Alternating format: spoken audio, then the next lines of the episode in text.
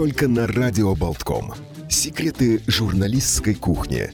Что осталось за страницами? Каждую пятницу после полудня. Время Лилит. Ну что же, начинается программа «Время Лилит», и сегодня мы поговорим на тему одной из эм, очень интересных, увлекательных статей, опубликованных в свежем номере, на тему сна. Мы вот поговорим о том, э, как правильно засыпать, как э, сделать так, чтобы сон шел нам на пользу. Обо всем об этом мы поговорим с ее автором, с э, Людмилой Ставров-Рейберга, врачом по образованию, руководителем клиники превентивной и эстетической медицины «Панацея премиум». Здравствуйте. Здравствуйте. А вот, кстати, может быть, сразу и вопрос первый, не связанный с темой статьи, что такое превентивная медицина? Ну, я прямо ожидала, что вы зададите этот вопрос, потому что слово новое, поэтому у многих оно вызывает, наверное, какие-то такие сомнения, что это значит. Э, превентивная медицина – это часть, наверное, нашего нового мира. Мир меняется, э, меняются запросы у людей к медицине, и превентивная медицина – это э, это не альтернативная медицина, это продолжение той конвенциональной медицины, которая есть сейчас. Но если сейчас э, медицина больше занимается болезнями и уже решением тех проблем, которые случились, то превентивная медицина – это медицина здоровья, то есть как сохранить здоровье, как получить э, активное долгожительство, то есть жить не просто долго, но жить долго без болезней. А, то есть э, это такая новая тема, поэтому на самом деле очень много разных терминов. Вот эту медицину называют и превентивной, и профилактической и интегративной, и функциональной.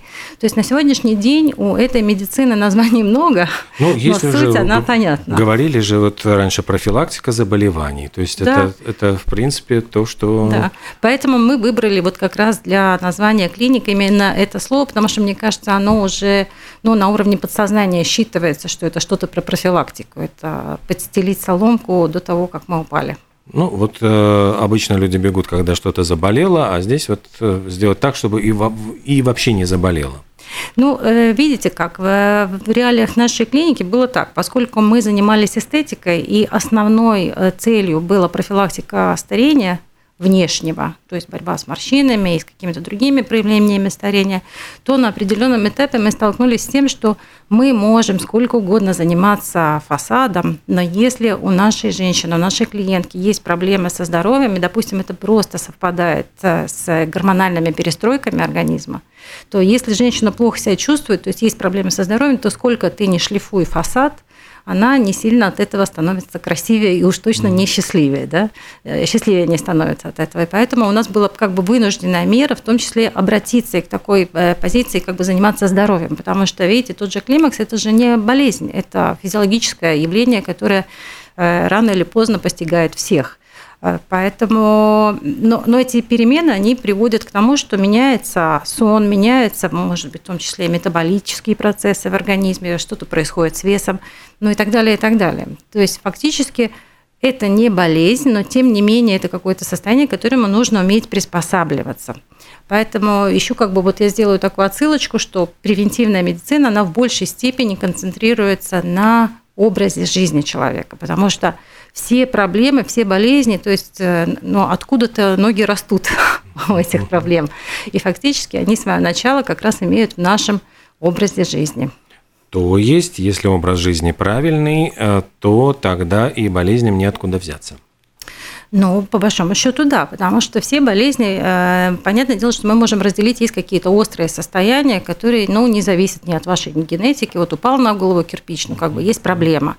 Но вместе с тем есть очень много болезней, которые имеют хронический характер, то есть они не появляются вот э, сиюминутно, то есть они э, вызревают, живут в нас потихонечку, и как бы там Э, пускают корни и уже начинают жить. То есть в любом случае это процесс растянутый во времени. И, как правило, вот эти все хронические заболевания, они связаны с тем, что что-то мы делаем не так. Что-то мы не, не то едим, не так едим. Может быть, не досыпаем, может быть, пересыпаем, может быть, стресса слишком много в нашей жизни. То есть фактически э, превентивная медицина изначально смотрит на истоки, на на основные составляющие каждого человека абсолютно, потому что все мы Э, спим, больше или меньше правильно или менее правильно. Кушаем, тоже, опять-таки, со своими позициями. Поэтому как раз имеет смысл заниматься э, коррекцией вот этих позиций, потому что не всегда э, вот эта мысль о том, что есть симптом и есть таблетка, э, ну, не всегда это правильное решение, потому что убрать один симптом – это не значит решить проблему по сути. Не говоря уже, вот, ну, вы упомянули сон, сейчас мы перейдем к этому, ведь, э, ну, э, есть и другие факторы, это, например, там курение, это чрезмерное потребление алкоголя, там еще какие-то всякие негативные воздействия на организм, которые происходят. И, э, то есть, вот если найти какую-то такую оптимальную формулу, то есть подобрать под человека правильную диету, убрать все негативные факторы, это могут быть там и стрессы, и, может быть, там какой-нибудь влияние, я не знаю, там э, негативной окружающей среды, то тогда мы получаем шанс прожить долго и счастливо.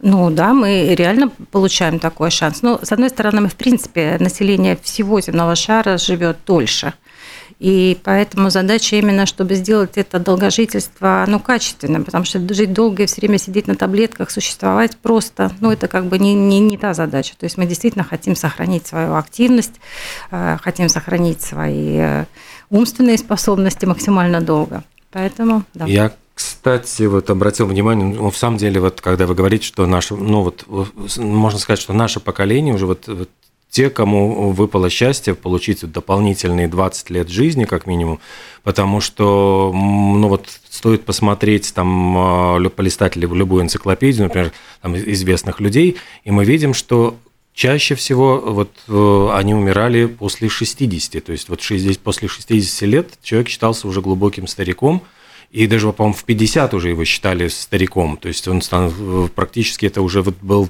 полный закат жизни. Сейчас 50 лет это считается просто самый расцвет, и человек полон сил, и чуть ли не считает, что его жизнь еще чуть ли только начинается все впереди. Я абсолютно соглашусь с вами на самом деле. Эм, ну, мне уже тоже 50 плюс. У меня пятеро внуков, но после 50 я сделала свою татуировку. То есть, мне кажется, жизнь прекрасная, действительно она э, ну, впереди всего и много. Поэтому важно, чтобы здоровье было хорошим. Потому что я тоже вот буквально недавно видел в календаре, мы там э, отмечаем дни рождения это всяких знаменитостей, в том числе американская актриса Сандра Буллок, а, которая, э, ну, она, я все время ее вижу на, на экранах, она продолжает сниматься, и она все время снимается, ну, вот она играет чуть ли не вот девочек, ну, то есть угу. таких молодых, вот, ну, молодых женщин. И я внезапно понимаю, что ей 59, и в следующем году ей будет 60, uh-huh. но у меня совершенно не укладывается вот эта цифра, потому что вот если взять актеров чуть вот сдвинуть, сдвинуть на поколение, в 50-60 лет э, актрисы играли уже бабушек. Ну, то есть это вот реально, это вот был возраст, да. когда они должны были играть возрастные роли. Сейчас актрисы могут еще играть чуть ли не вот молодых девчонок, которых там э, любовные приключения, там, и э, это что это такое? Это вот действительно кажется чудом. Вот это влияние превентивной эстетической медицины в действии. Пожалуйста, люди действительно выглядят э, свои 50 и 60 намного моложе, чем в этом, в этом же возрасте были их родители, там, э, мамы и бабушки тем более. Так что да. И, наверное, одним из э, таких вот чудодейственных средств является сон, поскольку ну вот мы упоминали как один из таких очень важных факторов наряду с правильным питанием и с отсутствием там негативных каких-то вот э, курений там и прочего. Почему именно сон настолько важен для самочувствия здоровья человека? Ну, я бы сказала, не только сон как таковой. Сон может быть составной частью э, пополнения своих собственных резервов. Потому что для того, чтобы жить, творить, э, нам реально нужны резервы. Нам нужен отдых полноценный для того, чтобы мы действительно были дееспособны. И сон – это одна из таких основополагающих единиц, которая нам позволяет, ну, действительно, вот в течение суток опять получить свой рестарт – Поэтому спать реально нам э, очень нужно, очень важно. Э, во время сна э, это ведь такой не совсем пассивный процесс, на самом деле. Во время сна происходит очень много функций в организме. Организм сам себя проверяет в отношении э, онкологической патологии, сортирует огромное количество информации, убирает то, что не нужно, ну, как ему кажется, на самом деле, не нам, а ему. А, и сохраняет в долгосрочную память то, что ему кажется важным. Да? Вы знаете, что дети, вот они спят достаточно долго, и им действительно нужно спать долго для того, чтобы мозг сортировал всю информацию, которую ребенок получает в течение дня. Уже в более взрослом э, возрасте у нас такой как бы потребности нету в таком большом количестве сна, но тем не менее как бы все равно нам это нужно для того, чтобы сделать рестарт э, мозговой деятельности. Очень важно спать для тех людей, которые заинтересованы в поддержании правильного веса, то есть или, или они собираются бороться с лишним весом, потому что во время сна у нас есть пик выработки соматотропного гормона, он как раз и регулирует, э, чтобы у нас было не такое большое количество жировой ткани, да, поэтому, ну, в том числе и мышечное состояние, как мышцы в каком э, качестве у нас э, работают. Поэтому ночь – это не пассивный процесс, это действительно огромное количество функций во время сна у нас происходит в организме, и поэтому вот такой полноценный отдых нам нужен. Но понятное дело, что э, современный человек э, часто ну, игнорирует или, скажем, просто недооценивает, или люди не понимают, насколько это важно, потому что из-за дефицита времени э, люди очень часто ну, забирают время от сна. Они сами у себя его отбирают. Они, э, ну, поскольку, ну, я не знаю, я, я такую могу нарисовать э, картинку, которую мы достаточно часто слышим от своих клиентов. То есть э, у меня днем работа, вечером я прихожу достаточно поздно, и хочется какое-то время посвятить себе, для себя, для саморазвития или просто потупить у телевизора и так далее. иногда это время оно затягивается далеко за полночь, но ну и в итоге как бы э, на, на сне мы начинаем экономить. И часто бывает так, что в выходные дни человек начинает э, отсыпаться. Отсыпаться – это значит, что он э, уже просыпается не так, как обычно на неделе, чтобы утром бежать на работу. Он спит, я не знаю, там до 9, до 10, до 11. Я думаю, что бывают еще и более длительные рекорды. Но я извиняюсь, что я так солирую очень сильно. Не-не-не, я наоборот, я заслушался, просто мне интересно. Э, но на самом деле я вам рассказываю вот эту ситуацию, это классическая ситуация социального джетлага.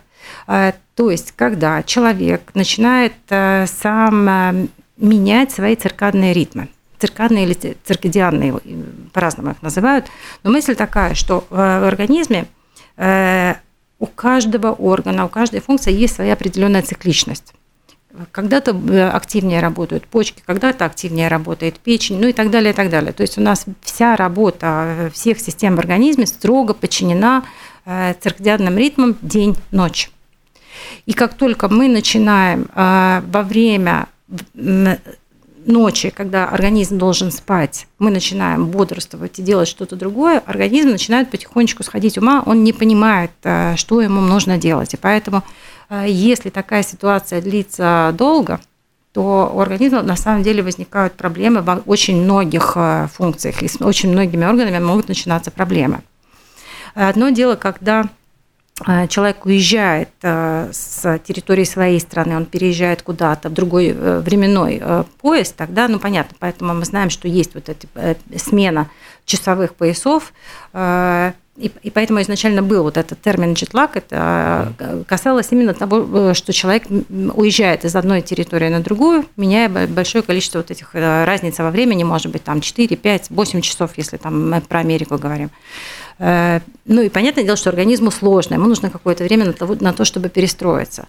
Но наш современный человек очень часто никуда не уезжая, живя у себя в квартире, в доме, сам себе устраивает вот такой социальный джетлаг.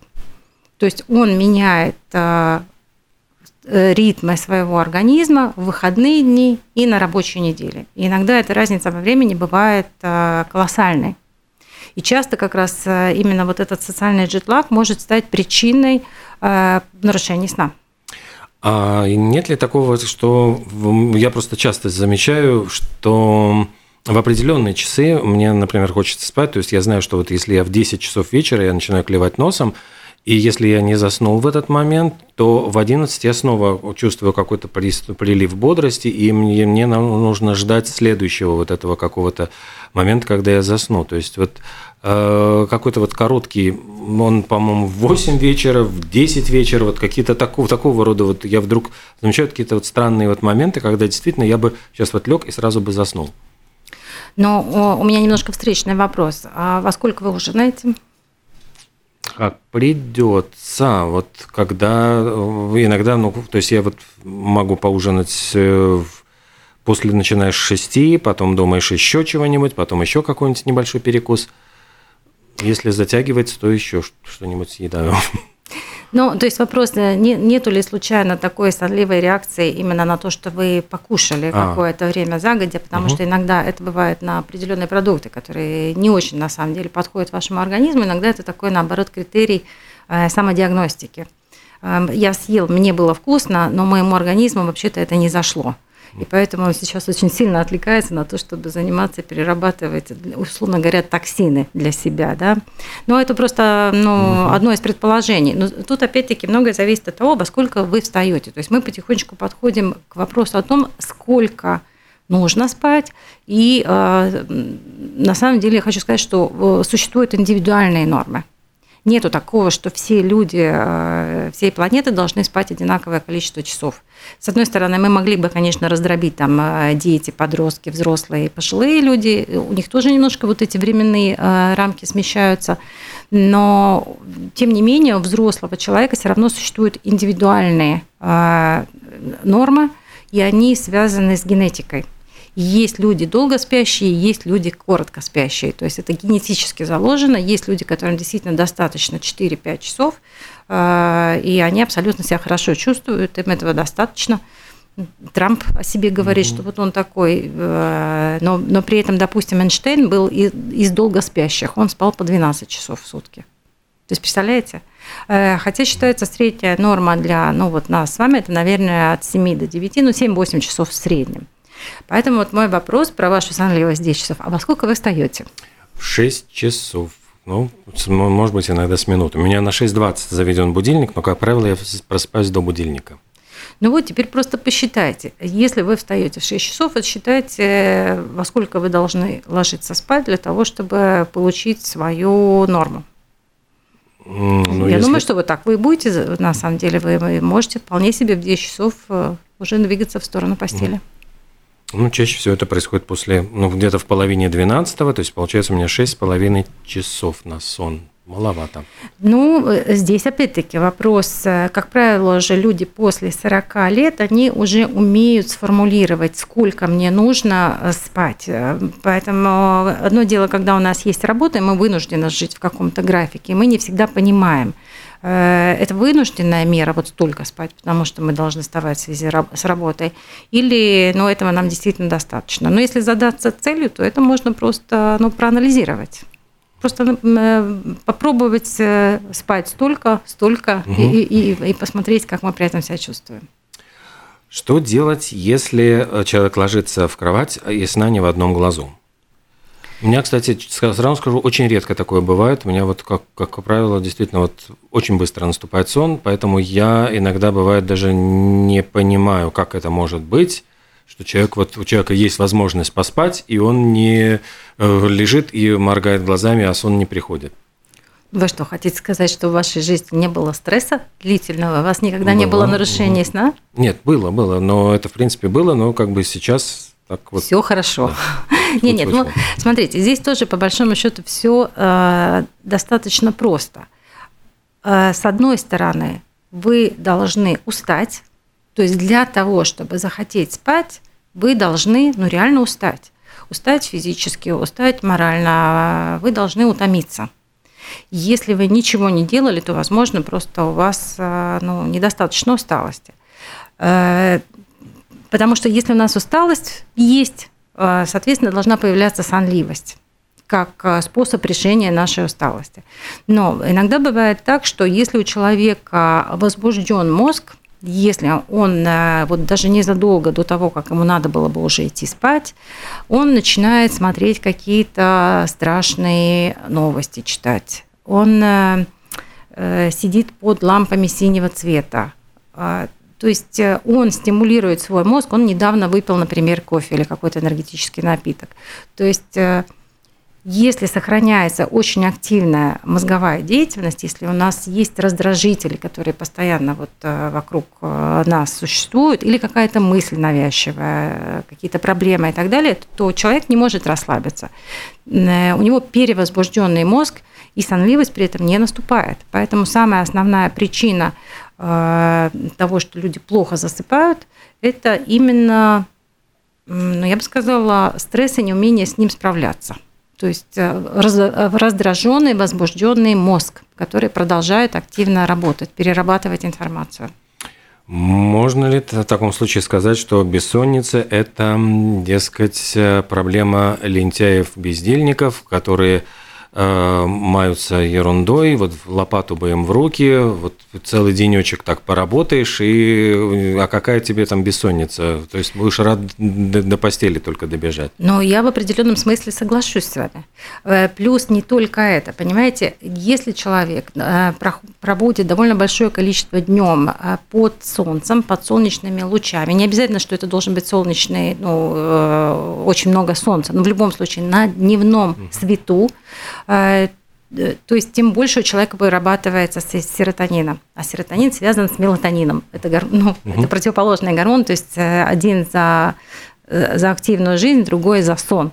Чем больше серотонина, тем лучше потом будет появляться, вырабатываться мелатонин, и больше будет хотеться спать.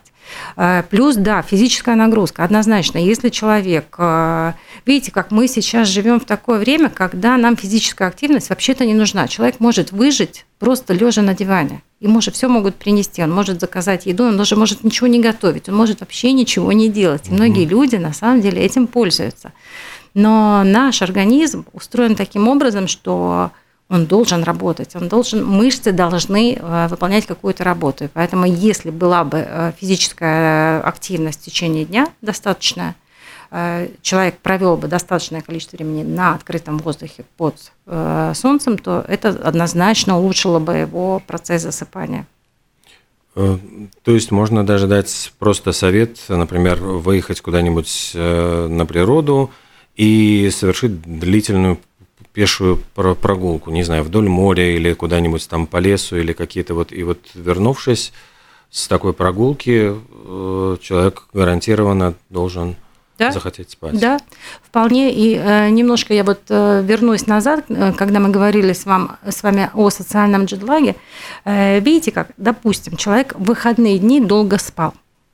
Он спал до, до 11, до 12 а как вы думаете, он вечером захочет идти спать? Угу. Ну, ну, наверное, да. нет, потому что ну, он еще не устал. Э, ну, вот в этом и есть опасение, что человек сам себя хронически начинает переводить вот в такую вот систему. Он не может заснуть, потому что сравнительно недавно проснулся, соответственно, он опять будет поздно ложиться спать, а, будет не досыпать, поскольку на неделе ему нужно вставать раньше. И таким образом, э, ну, замкнутый барочный угу. круг, да. Э, ну да, тем более, что сейчас есть большое количество всевозможных соблазнов, потому что, ну, я вот вспоминаю дни моего детства, когда программы телевидения выключались все там в 23 часа, заканчивалась трансляция, делать было больше нечего. В городе ничего не работало, не работали магазины, не работали увеселительные заведения. А, ну, то есть у человека не оставалось просто выбора, чем заняться, как пойти вот и лечь спать, а утром проснуться и, не знаю, там на работу, не на работу, даже если у него был выходной. Сейчас э, есть возможность э, в социальных сетях сидеть, можно смотреть фильмы там в интернете, круглосуточно работает там 50 каналов кабельного телевидения. То есть у человека гораздо больше есть возможностей чем-то себя занять. Ну да, соблазнов много, но видите, э, в превентивной медицине существует такая рекомендация по возможности. В 10 часов вечера мы переходим а, с синего освещения, то есть с дневного света. Вот лампы дневного света, они дают синий цвет, да? они, соответственно, возбуждают а, наш мозг, и поэтому мозг возбужден. Поэтому лучше переходить на желтое освещение. И, и в это время как раз а, желательно заканчивать свой контакт с соцсетями. Не читаем никакие новости, не, не изучаем не знаю, своих врагов или, или подруг, или себя. А, и в следующий раз мы возвращаемся к нашим соцсетям на следующий день после того, как мы позавтракали. То есть, опять-таки, мы говорим о том, что э, многие люди не понимают, что они тратят огромное количество энергии просто э, вроде бы тупя в соцсетях. Но на самом деле мозг тратит энергию, он э, перерабатывает эту информацию, что-то цепляется на уровне подсознания и так далее. Если мы собираемся спать и возбуждены, соответственно, плохо, и если с утра мы проснулись, мы еще не успели э, толком покушать, то есть мы не получили еще никакого ресурса, и мы опять начинаем э, падать в какую-то вот эту грязную рутину, которая нас засасывает. Поэтому вот эти социальные сети, по крайней мере, вот такой вот э, релакс от, э, от этого всего с 10 вечера до момента, когда мы на следующее утро позавтракали. А что делать, если у человека есть какие-то внешние факторы, которые ему мешают? Это могут быть, э, ну, мы все знаем, что раньше, опять-таки, вот если говорить про какие-то стародавние времена, люди жили без электрического освещения при там, лучине, ну, свечи и так далее – и как только заканчивался световой день, то, в принципе, заканчивалась и всякая ну, деятельность, потому что позволить себе освещение могли только очень богатые люди.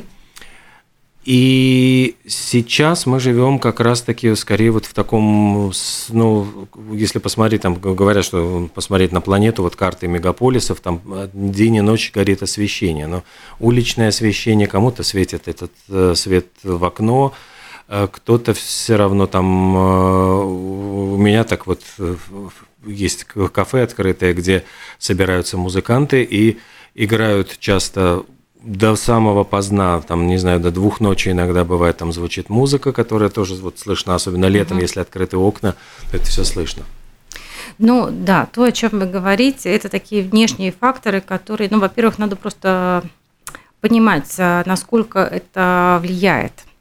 Э, на сон. Э, существует такое понятие, как световое загрязнение планеты. То, о чем вы говорите, э, это действительно световое загрязнение планеты, это освещение в вечернее время. И были проведены исследования, которые подтвердили, что те страны, в которых очень много света ночью, в этих же странах процент онкологических заболеваний без уточнения локализации, и что это за рак, но, но чем больше светового загрязнения, тем больше онкологических заболеваний. То есть о чем это говорит? Это говорит о том, что э, когда у нас есть освещение, в нашем организме не вырабатывается мелатонин. Э, для того, чтобы он вырабатывался, должна быть темнота. Нету темноты, не вырабатывается мелатонин. А мы в самом начале разговора говорили о том, что мелатонин – это как раз тот гормон, который помогает организму избавляться от э, онкологических заболеваний. Он на ранних стадиях способен э, давать команды к тому, чтобы неправильные клетки были удалены. Да? Mm. Поэтому вот как бы вот эта связь ночного освещения и онкологических заболеваний, она э, присутствует, она доказана, и поэтому представляете, какая совершенно банальная рекомендация может нам помочь ну, избежать риска онкологических заболеваний. То есть мы про что говорим? Мы говорим про то, что идеально э, в нашей спальной комнате должны быть blackout шторы. И если это невозможно, то тогда можно пользоваться специальными очками для сна – которые просто закрывают ну, вот наши глазки. Эти мягкие, да, да, потому что ситуация такая, если у нас э, в комнате э, даже есть какой-то ну, ночник или лампочка от телевизора горит, или наш телефон э, дает какие-то сигналы, наш мозг считает, что недостаточно темно, и мелатонин не вырабатывается. Поэтому вот это условие соблюдения такого вот блэкаута темноты, это ну, крайне желательно. И это, этим обязательно не нужно этим пренебрегать. Э, дальше то, что вы говорили про звуки. Да, конечно, звуки тоже мешают. Звуки мешают человеку расслабиться, поэтому, ну, не только, наверное, музыка из кафе, это может быть э, наши домашние любимцы, которые приучены к неправильному ночному времяпровождению. Это может быть наш э, супруг или супруга, которые храпят. Здесь у нас тоже как бы выбор ну, или решить эту проблему по возможности, ну, то есть исключить животных из своей спальной комнаты, поделить спальни Э, спать отдельно, либо опять-таки пользоваться берушами, потому что вот это тоже сейчас набирает популярность, и есть очень интересные, хорошие, мягкие, эластичные беруши. И я бы сказала так, даже если у вас нету храпящего человека рядом, то есть вроде бы нету э, никаких таких звуковых раздражителей, но вы человек тревожный и плохо спите, то очки и беруши, вот прям я реально советую людям попробовать для того, чтобы улучшить и процесс засыпания, и качество сна в том числе. То есть вот если сон тревожный, то тогда вот очень хорошо вот такими вещами пользоваться. Насколько вот э, сон тревожный, вот насколько, что значит нормальный сон? Это, э, ну вот по, ну, по длительности мы вроде бы ну, сказали, что это ну, индивидуально, но 7-8 часов это считается таким золотым стандартом, а какие-то еще есть показатели, которые вот соответствуют нормальному сну? Ну, нормальный сон – это первое, мы засыпаем достаточно быстро, э, в идеале 15 минут, ну или вот как вы говорите, даже не понимаю, когда я заснул, mm-hmm. ну, то есть действительно человек засыпает э, быстро, но даже 20-30 минут э, на крайняк считается тоже нормально для процесса засыпания. Дальше, если мы спим спокойно и утром просыпаемся с чувством того, что мы отдохнули, мы бодры, все хорошо, этот сон нормальный.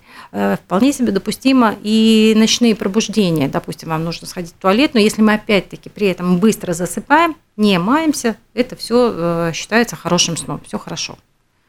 То есть сон приносит э, действительно отдых, дает энергию, и все у нас хорошо.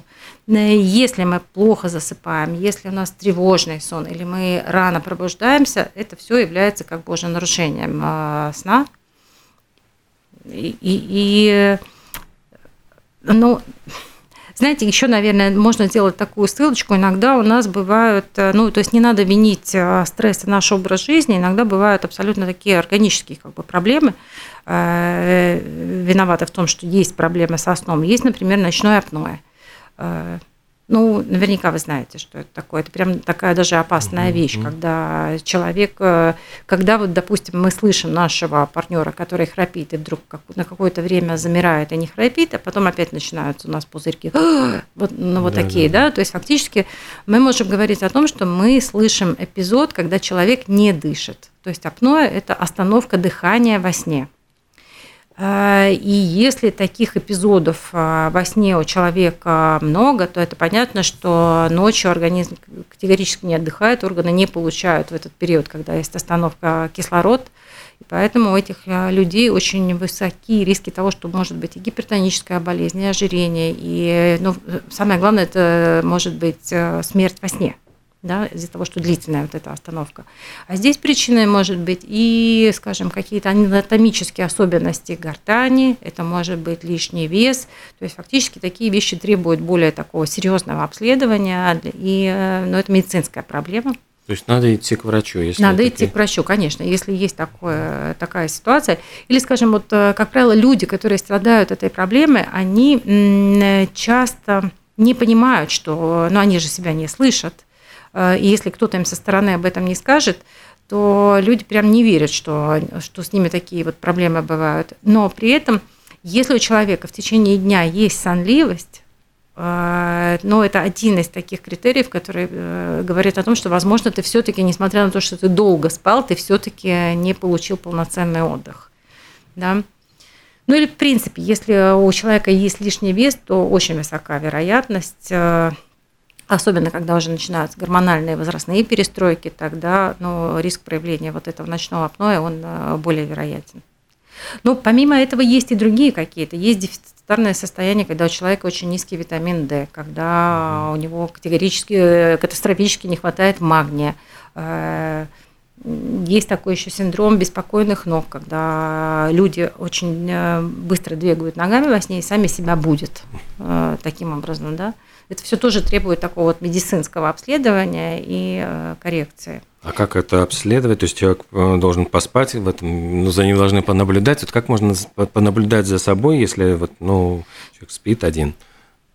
Ну, нет, я думаю, что э, в отношении апноэ, вы думаете? Ну да, вообще. В отношении апноэ, ну, ну, как правило, у людей все-таки уже появляются постфактум какие-то болезненные проявления, которые могут быть, э, заставить врача заподозрить, что, возможно, у человека есть апноэ. Э, допустим, давление повышается, mm. или вес увеличивается, или человек чувствует себя разбитым, у него есть такая хроническая усталость.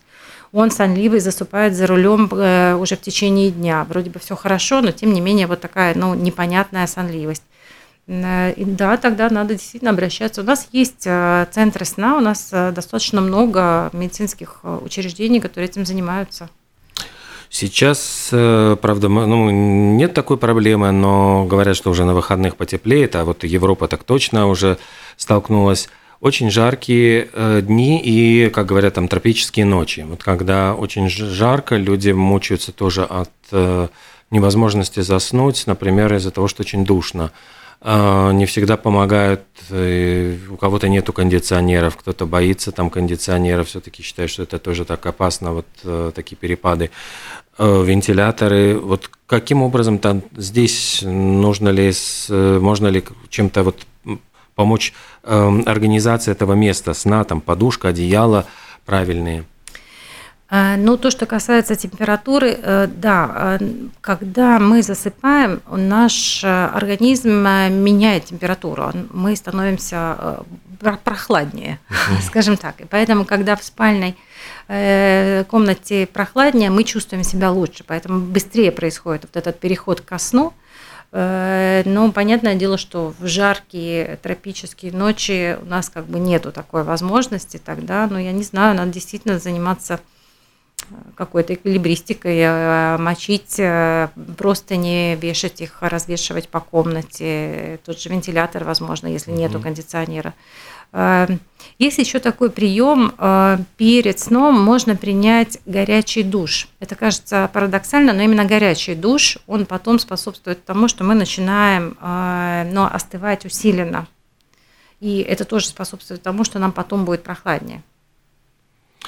Э, подушка и одеяло тут играют какую-то роль? То есть э, из-под одеяльника, э, из ну, тонкой ткани? Это больше, знаете, как из, из соображений гигиены в том числе. Мне хотелось бы поговорить на этот счет, потому что мы, когда спим, мы потеем, наши петели с кожи остаются на постельном белье, и в дальнейшем он впитывается в то же одеяло и подушку. И это вопрос о том, что возможно, мы не задумываемся над тем, что эти вещи нужно менять с определенной периодичностью. А, ту же подушку, допустим, раз в три года было бы неплохо поменять на новую, потому что в ней очень много и клещей, и их а, отходов их жизнедеятельности и mm. так далее. И получается, что мы а, каждую ночь дышим не очень такой, э, не очень хорошим воздухом, потому что вот эти все выделения – они э, способствуют тому, что мы можем аллергизироваться да, становиться более аллергичными, потому что ну, это не полезно однозначно. Мы спим на тухлом болоте. Да? Э, поэтому вот вы вспоминали уже несколько раз, как было раньше. Раньше я знаю, что и моя мама, допустим, выносила перину, эти перьевые подушки на солнце и прокаливала. Это был один из способов, на самом деле, бороться вот с этой живностью, которая там живет. Понятное дело, что сейчас у нас есть уже доступные специальные всякие материалы для подушек, для того, чтобы там не было этих клещей, но тем не менее э, все равно э, требует э, замены и, и матрасы, и подушки, и одеяло. Одеяло здесь, э, мне хотелось сказать, что для тревожных людей, которые испытывают проблемы с засыпанием и, и плохо спят в течение ночи, им было бы неплохо подумать о тяжелом одеяле. Тяжелое одеяло, э, оно как бы больше обнимает, обволакивает и делает э, человека более спокойным. Поэтому вот такие вот вещи, это все на самом деле называется гигиена сна все, всякие примочки для того, чтобы спать было лучше. Разная форма подушек, они на самом деле бывают очень-очень разные, и, и бабочки, и плоские, и более широкие. И здесь каждому нужно подбирать в зависимости от того, как ему нравится спать на животе, на боку. Здесь нет такого, как правильно или неправильно. Как вам нравится, так и хорошо. Но важно, чтобы просто была правильно подобрана подушка. Нам уже показывает, что надо завершать наш разговор. А я для наших слушателей хочу просто напомнить, что в журнале «Лилит» как раз можно найти большой материал о сне, и вот все, что, может быть, мы не успели еще да рассказать, вы найдете как раз в свежем номере журнала. А в нашей студии была Людмила Ставро Фрейберга, врач, руководитель клиники превентивной эстетической медицины «Панацея Премиум» и член правления Латвийской антивозрастной и интегративной медицины. Спасибо вам большое за такой интересный, увлекательный рассказ. И до новых встреч. Спасибо, что пригласили. И надеюсь, до новых встреч, да.